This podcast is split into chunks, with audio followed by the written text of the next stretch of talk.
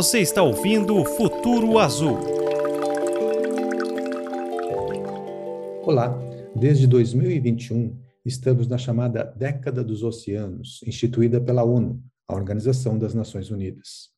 A iniciativa, que vai até 2030, visa apoiar as diversas ações nos países. O podcast Futuro Azul, do Grupo Atlantis, mostra nesta edição uma importante experiência na área da educação ambiental da Universidade Federal de São Paulo. Trata-se do projeto Rede Escola Azul. Para falar mais sobre este projeto, convidamos a bióloga Camila Keiko Takahashi, que é mestre em gestão costeira e recursos hídricos e trabalhou por 10 anos no terceiro setor, na área de gestão e conservação da zona costeira e marinha. Ela integra a equipe do Maré da Ciência, responsável pela gestão do programa Escola Azul. Seja muito bem-vinda, Keiko, ao podcast Futuro Azul. Tudo bem? Tudo bem, e você? Obrigada pelo convite. Imagina, é um prazer ter vocês aqui com a gente, representando esse projeto tão interessante, né? Então, para começar, a gente quer, uh, contextualizar um pouquinho o nosso tema, né, sobre a questão dos oceanos, falando justamente sobre a importância deles, já que ocupam aí 71% da superfície da Terra. Então, eu queria que você falasse um pouquinho mais sobre a importância, o significado dos, dos oceanos para nossa para nossa vida aqui, né? Certo. Então, só para contextualizar, né, a gente está acostumado a aprender, principalmente na escola, que a gente tem cinco oceanos. Né? Fala, fala, falam-se sobre o Oceano Atlântico, o Índico, o Pacífico, o Glacial Ártico e o Glacial Antártico. Porém, na verdade, a gente tem um oceano, né? Esse que cobre 71% da superfície do planeta. Então, é um oceano que nos conecta a todos nesse planeta, no planeta Terra. Ele cobre aproximadamente, então, 71% e abriga aproximadamente dois terços da população mundial, né? Até seu, seus primeiros 50 quilômetros da linha de costa. Isso representa algo em torno de 4 bilhões de pessoas, que não é pouco. E a importância dele, a gente vai, a gente percebe que ele é responsável pela manutenção da vida na Terra, né? Principalmente pela regulação climática, pelo regime de chuvas. E o ar que a gente respira, que a gente fala que a cada duas respiradas, uma vem do oceano, né? Porque aproximadamente 54% do oxigênio que a gente respira são produzidas pelas algas marinhas. Então, ele, promove, ele prove alimento, lazer, transporte, medicamentos. Então, de forma breve, a gente já vê que ele tem uma grande importância para o nosso bem-estar além de ecológica, econômica, política e sociocultural. Né? Só que só 10% desse nosso oceano ele é conhecido. Só para a gente ter uma ideia, a gente conhece mais sobre a superfície da Lua do que nosso próprio oceano. Né? Como você comentou sobre a, a década do oceano, ele, na verdade, ele tem um nome oficial bem comprido, que é a década da ciência oceânica para o desenvolvimento sustentável. A ciência que precisamos para o oceano que queremos, né? E o intuito dele é realmente dar luz a essa importância do oceano que, para impulsionar a implementação da Agenda 2030, a partir do ODS 14, Vida na Água, a década do oceano traz a luz para esse nosso conhecimento, né? Que a partir do ODS 14 a gente pode, então, atingir todos os outros objetivos do desenvolvimento sustentável da Agenda 2030. Eu queria falar que você falasse um pouquinho agora sobre os principais problemas dos oceanos e que efeitos concretos é, podem ter essas ações da ONU junto com os com os países, né, que, que resultados é, concretos, reais, pode trazer esse tipo de, de iniciativa, né, esse tipo de, de atenção voltada mais, né, focada mais nos oceanos, né, durante esse período agora. Certo. Quais são os principais problemas, né, do oceano, né, mas são inúmeros. Como ele tem uma grande importância, é um oceano gigantesco aí no nosso planeta, temos muitos problemas, muitos desafios, né? Desde a crise climática, passando pela sobrepesca, mas o que é mais visível para a população em, em geral é, é, a poluição por plástico, né? Que é um tema também muito aí em destaque nos últimos anos. E tem um estudo que fala que a gente estima que até 2050 a gente vai ter mais plástico no oceano do que peixes se a gente manter da forma como a gente está agora, de ações. Então impacta-se muito e é o que a gente consegue ver porque ele está boiando na superfície. A gente vê que entope bueiros, né? E a conexão é muito grande. Então, não é só o que está acontecendo no oceano que tem sua influência. O que acontece no, dentro dos nossos continentes, desses grandes continentes do planeta, acabam sendo levados para o oceano também. O que a gente consegue mais ver é a poluição plástica, né? Então, quando a gente fala sobre essas iniciativas globais, como a década da ciência oceânica, na implementação dela, ele já, ela já apresenta seus principais 10 desafios a serem abordados nessa década. E ele já traz também sete resultados esperados. Então, se a gente estudar um pouquinho é, a estrutura da, da, implementação da década, ele traz lá 10 desafios, né? desde a poluição marinha até biodiversidade, restaurar ecossistemas e biodiversidade, é, prover alimentação sustentável para a população mundial e também manter a relação da humanidade com o oceano de uma forma saudável e sustentável. E dos resultados também, são sete resultados que envolvem né, para trabalhar com esses desafios. Então, para que a gente tenha lá no final da década um oceano limpo, um oceano saudável e resiliente, um oceano produtivo, que ele seja previsível, seguro e acessível, e também inspirador e envolvente. Então, é por isso que a década, essas décadas né, internacionais, elas são estabelecidas para que a gente possa ter luz e um, um planejamento global para a gente atingir juntos nosso objetivo. E, aí, e como é que está a adesão dos países a esse tipo de, de iniciativa da ONU? Assim, existe, uma, existe realmente uma mobilização? É, é, é perceptível isso? Sim, é bem perceptível. O Brasil ele tem um comitê de implementação da década, seus outros países também. O Brasil tem ganhado muito destaque né, por conta de suas ações e organizações através desse comitê, e as implementações também locais têm sido muito significativas, que dá luz né, na movimentação aí, principalmente do Brasil, nesse processo de sensibilização e engajamento para a década. E outros países também. Então, no site é, oficial da década da ciência oceânica tem um, um arcabouço bem interessante de muitas, muitos parceiros e iniciativas que estão em implementação. Voltando também um pouquinho à questão dos, dos principais desafios, principais problemas, é, mais focado no Brasil, na, na, na, na costa é, brasileira.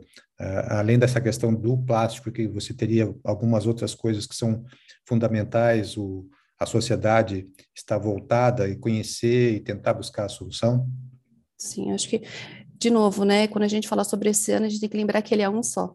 Né? Então, o problema global do oceano é um problema brasileiro também mais perceptível, como a gente já comentou, o plástico e a poluição em geral, né? Principalmente por esgoto, que é o que é, é, é tudo assim, é o que é mais visível, que a pessoa consegue se relacionar mais fácil. Há duas semanas aconteceu em Lisboa a Conferência do Oceano das Nações Unidas. E lá foi lançado é, um estudo que foi realizado aqui no Brasil, que chama-se Oceano Sem Mistérios, a relação dos brasileiros com o mar, como se fosse uma linha de base para a gente poder, depois de 10 anos, conseguir fazer uma, uma avaliação. Né? Esse estudo ele foi realizado pela Fundação Grupo Boticário de Proteção à Natureza, em parceria com a Unesco e a Universidade Federal de São Paulo, a Unifesp. Ele traz uma perspectiva inédita sobre a relação dos brasileiros com o oceano. Então, eles realizaram duas mil entrevistas, feitas em 38 municípios brasileiros de todas as regiões, independentes, estão próximos ou longe da costa.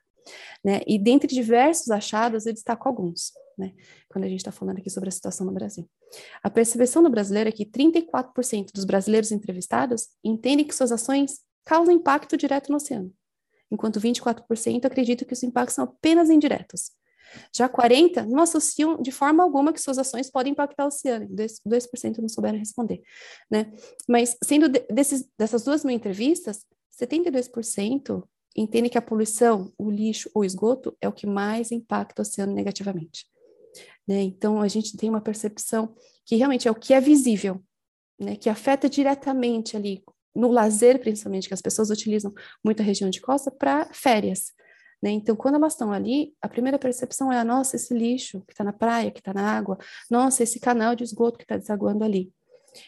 Mas o bom dessa pesquisa toda que eu acredito é que 80% dos brasileiros entrevistados se, se mostraram dispostos a mudar seus hábitos pelo oceano. Então, isso sim, é, uma, é, uma, é um sinal de uma grande oportunidade. A gente trata bastante aqui no nosso podcast da questão do saneamento, né? Até pela, pela, pela origem né? e pela, pelo foco da, da, do Grupo Atlantis, né? que atua nessa área de saneamento.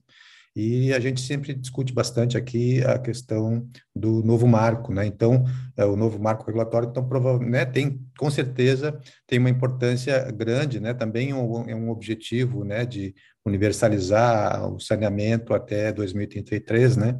Então, também né, se, se associa a essa, a essa luta, vamos dizer assim, pela, pela preservação, pela, pela melhoria dos oceanos, certo? Com certeza, tudo, tudo interligado.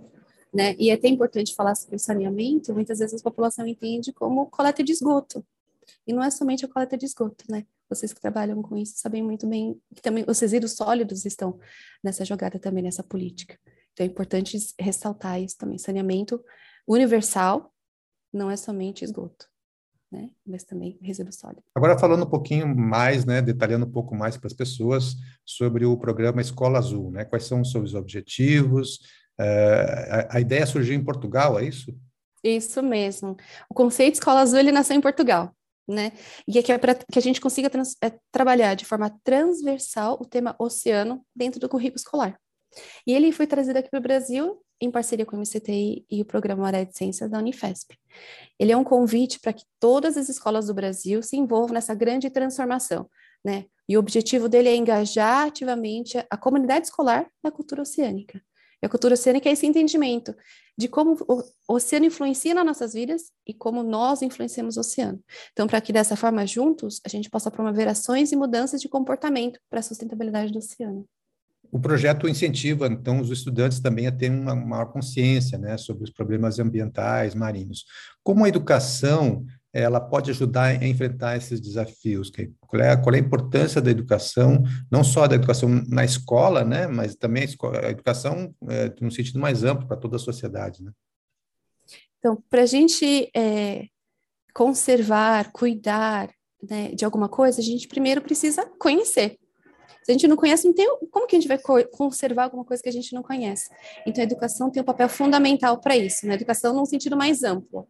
Né? Falando sobre o Rede Escola Azul, é, que trabalha assim com as escolas formais né, de ensino, então, a partir dessa educação, a gente dissemina o conhecimento transformador, que a gente conhece, sensibiliza e engaja. Então, a gente transforma. E no programa Escola Azul em específico, a gente transforma a realidade local né, da comunidade, então é, é, é, é, a realidade cultural, social e econômica, que a gente tem que pensar lá de forma integrada.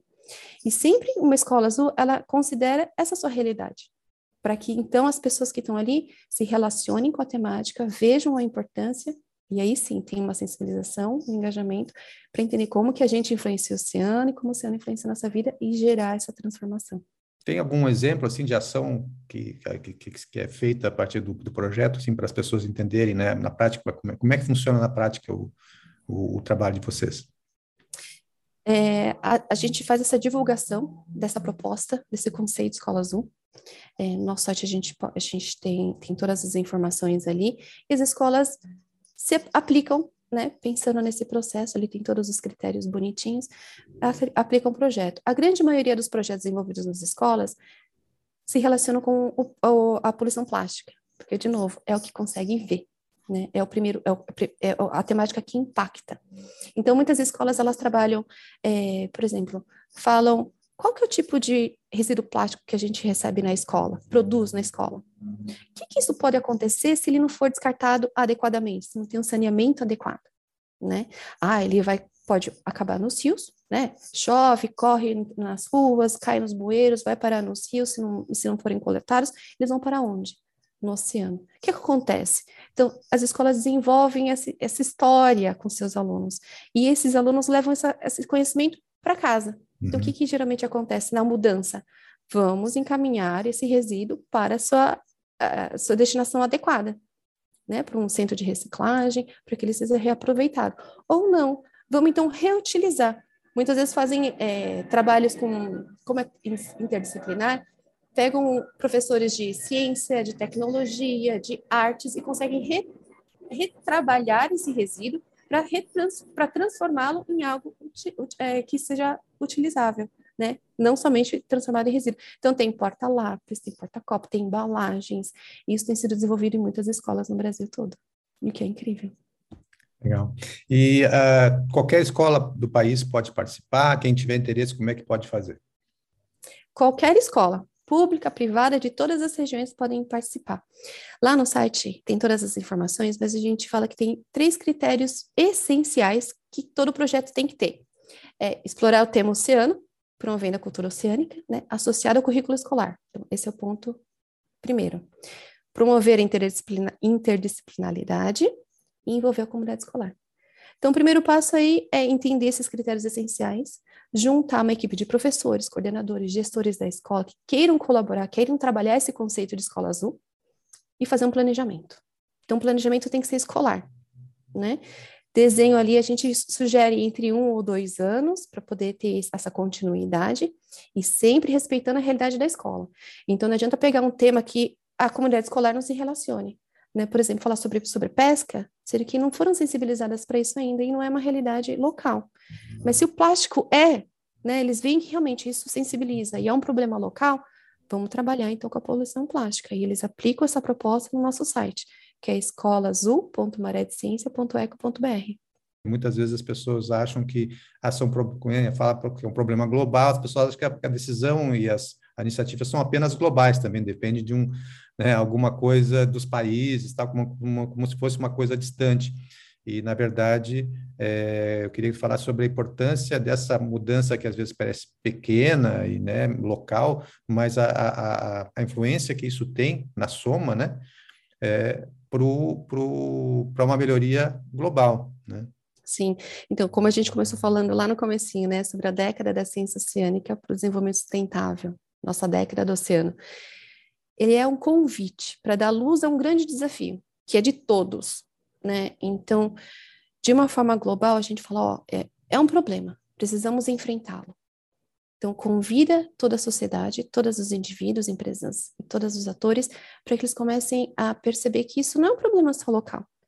Fala assim, ah, eu, tô, eu somo para um, um, uma coisa maior, é do local para o global. Então, há esse relacionamento.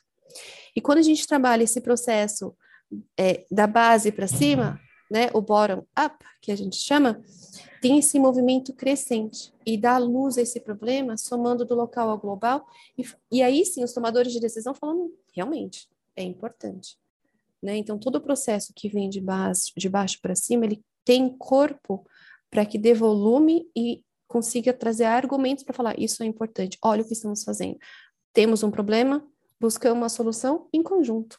Então, por isso que é sempre importante estarmos ligados a essas agendas mais globais também. Na sua avaliação, Keiko, a gente está ainda muito longe das, das soluções para esses problemas maiores, mais graves, né? Ou podemos ter uma esperança que, com as iniciativas que estão sendo tomadas hoje, é, nós vamos ter realmente uma, uma melhoria ao final desses, dessa década aí, para realmente ter um, uh, os, os oceanos, ou o oceano, como você falou, né, com uma qualidade maior que vai beneficiar toda a população?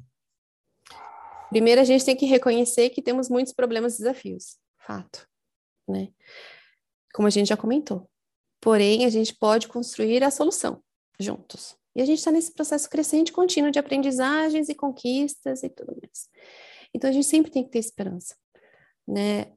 Pelo estudo que a gente fez, de de base, a gente não, né? Mas a Fundação Grupo Boticário fez, a gente vê que a gente está num processo, a gente não está longe, estamos num processo. Precisamos nos organizar para que daí, no final de, da década, uh, dessa década, a gente consiga ver os resultados de forma concreta. Então, por isso que esse estudo foi, esse estudo foi muito importante. E é sempre um processo, né? Se nesse estudo a gente falou que 82% dos brasileiros, eles mostram-se dispostos a mudar os hábitos pelo oceano, então, sim, é uma grande oportunidade, sinal de esperança que a gente vai atingir nossos objetivos aí dentro da década. Bem, estamos chegando no final do nosso podcast Futuro Azul, Keiko. E em nome do Grupo Atlantis, eu agradeço a sua participação aqui, né, você que está na equipe do projeto Rede Escola Azul, e fica o espaço para as tuas uh, considerações finais, alguma coisa que você queira uh, destacar aí que a gente não tenha eventualmente tratado aqui no, nosso bate-papo. Obrigada. Primeiro, agradeço imensamente o convite, essa oportunidade. Eu convido a todos e todas a visitarem nosso site, né, que é o www.maredeciencia.eco.br. Lá poderão ter mais informações sobre o programa Rede Escola Azul e também as outras iniciativas do Maré de Ciência. Aproveito também a oportunidade para divulgar um grande evento internacional que vai acontecer em Santos, São Paulo, em outubro, para falar sobre a cultura oceânica. Né? O site tem o um nome em inglês, mas é o Ocean Literacy Dialogues, que é os Diálogos da Cultura Oceânica. Ele vai ser realizado em Santos, em outubro, uma parceria entre Unesco, Unesco Maré de Ciência e Prefeitura de Santos. Então, é um evento mundial que tem como finalidade promover a troca de conhecimento sobre a conexão de cada indivíduo e setor da sociedade com o oceano e o desenvolvimento sustentável, para a gente construir juntos a geração oceano. E fica o convite também para as escolas, né, que quiserem conhecer melhor e participar do projeto, né, que entre no site, que está lá tudo explicadinho para poder integrar e fortalecer esse, esse movimento todo. Obrigado, então, Kate, e bom trabalho para vocês aí. Obrigada, muito obrigada. E para quem quiser acompanhar os episódios do podcast Futuro Azul, eles estão nas plataformas digitais e no site grupoatlantes.com.br. Grato pela companhia e até breve.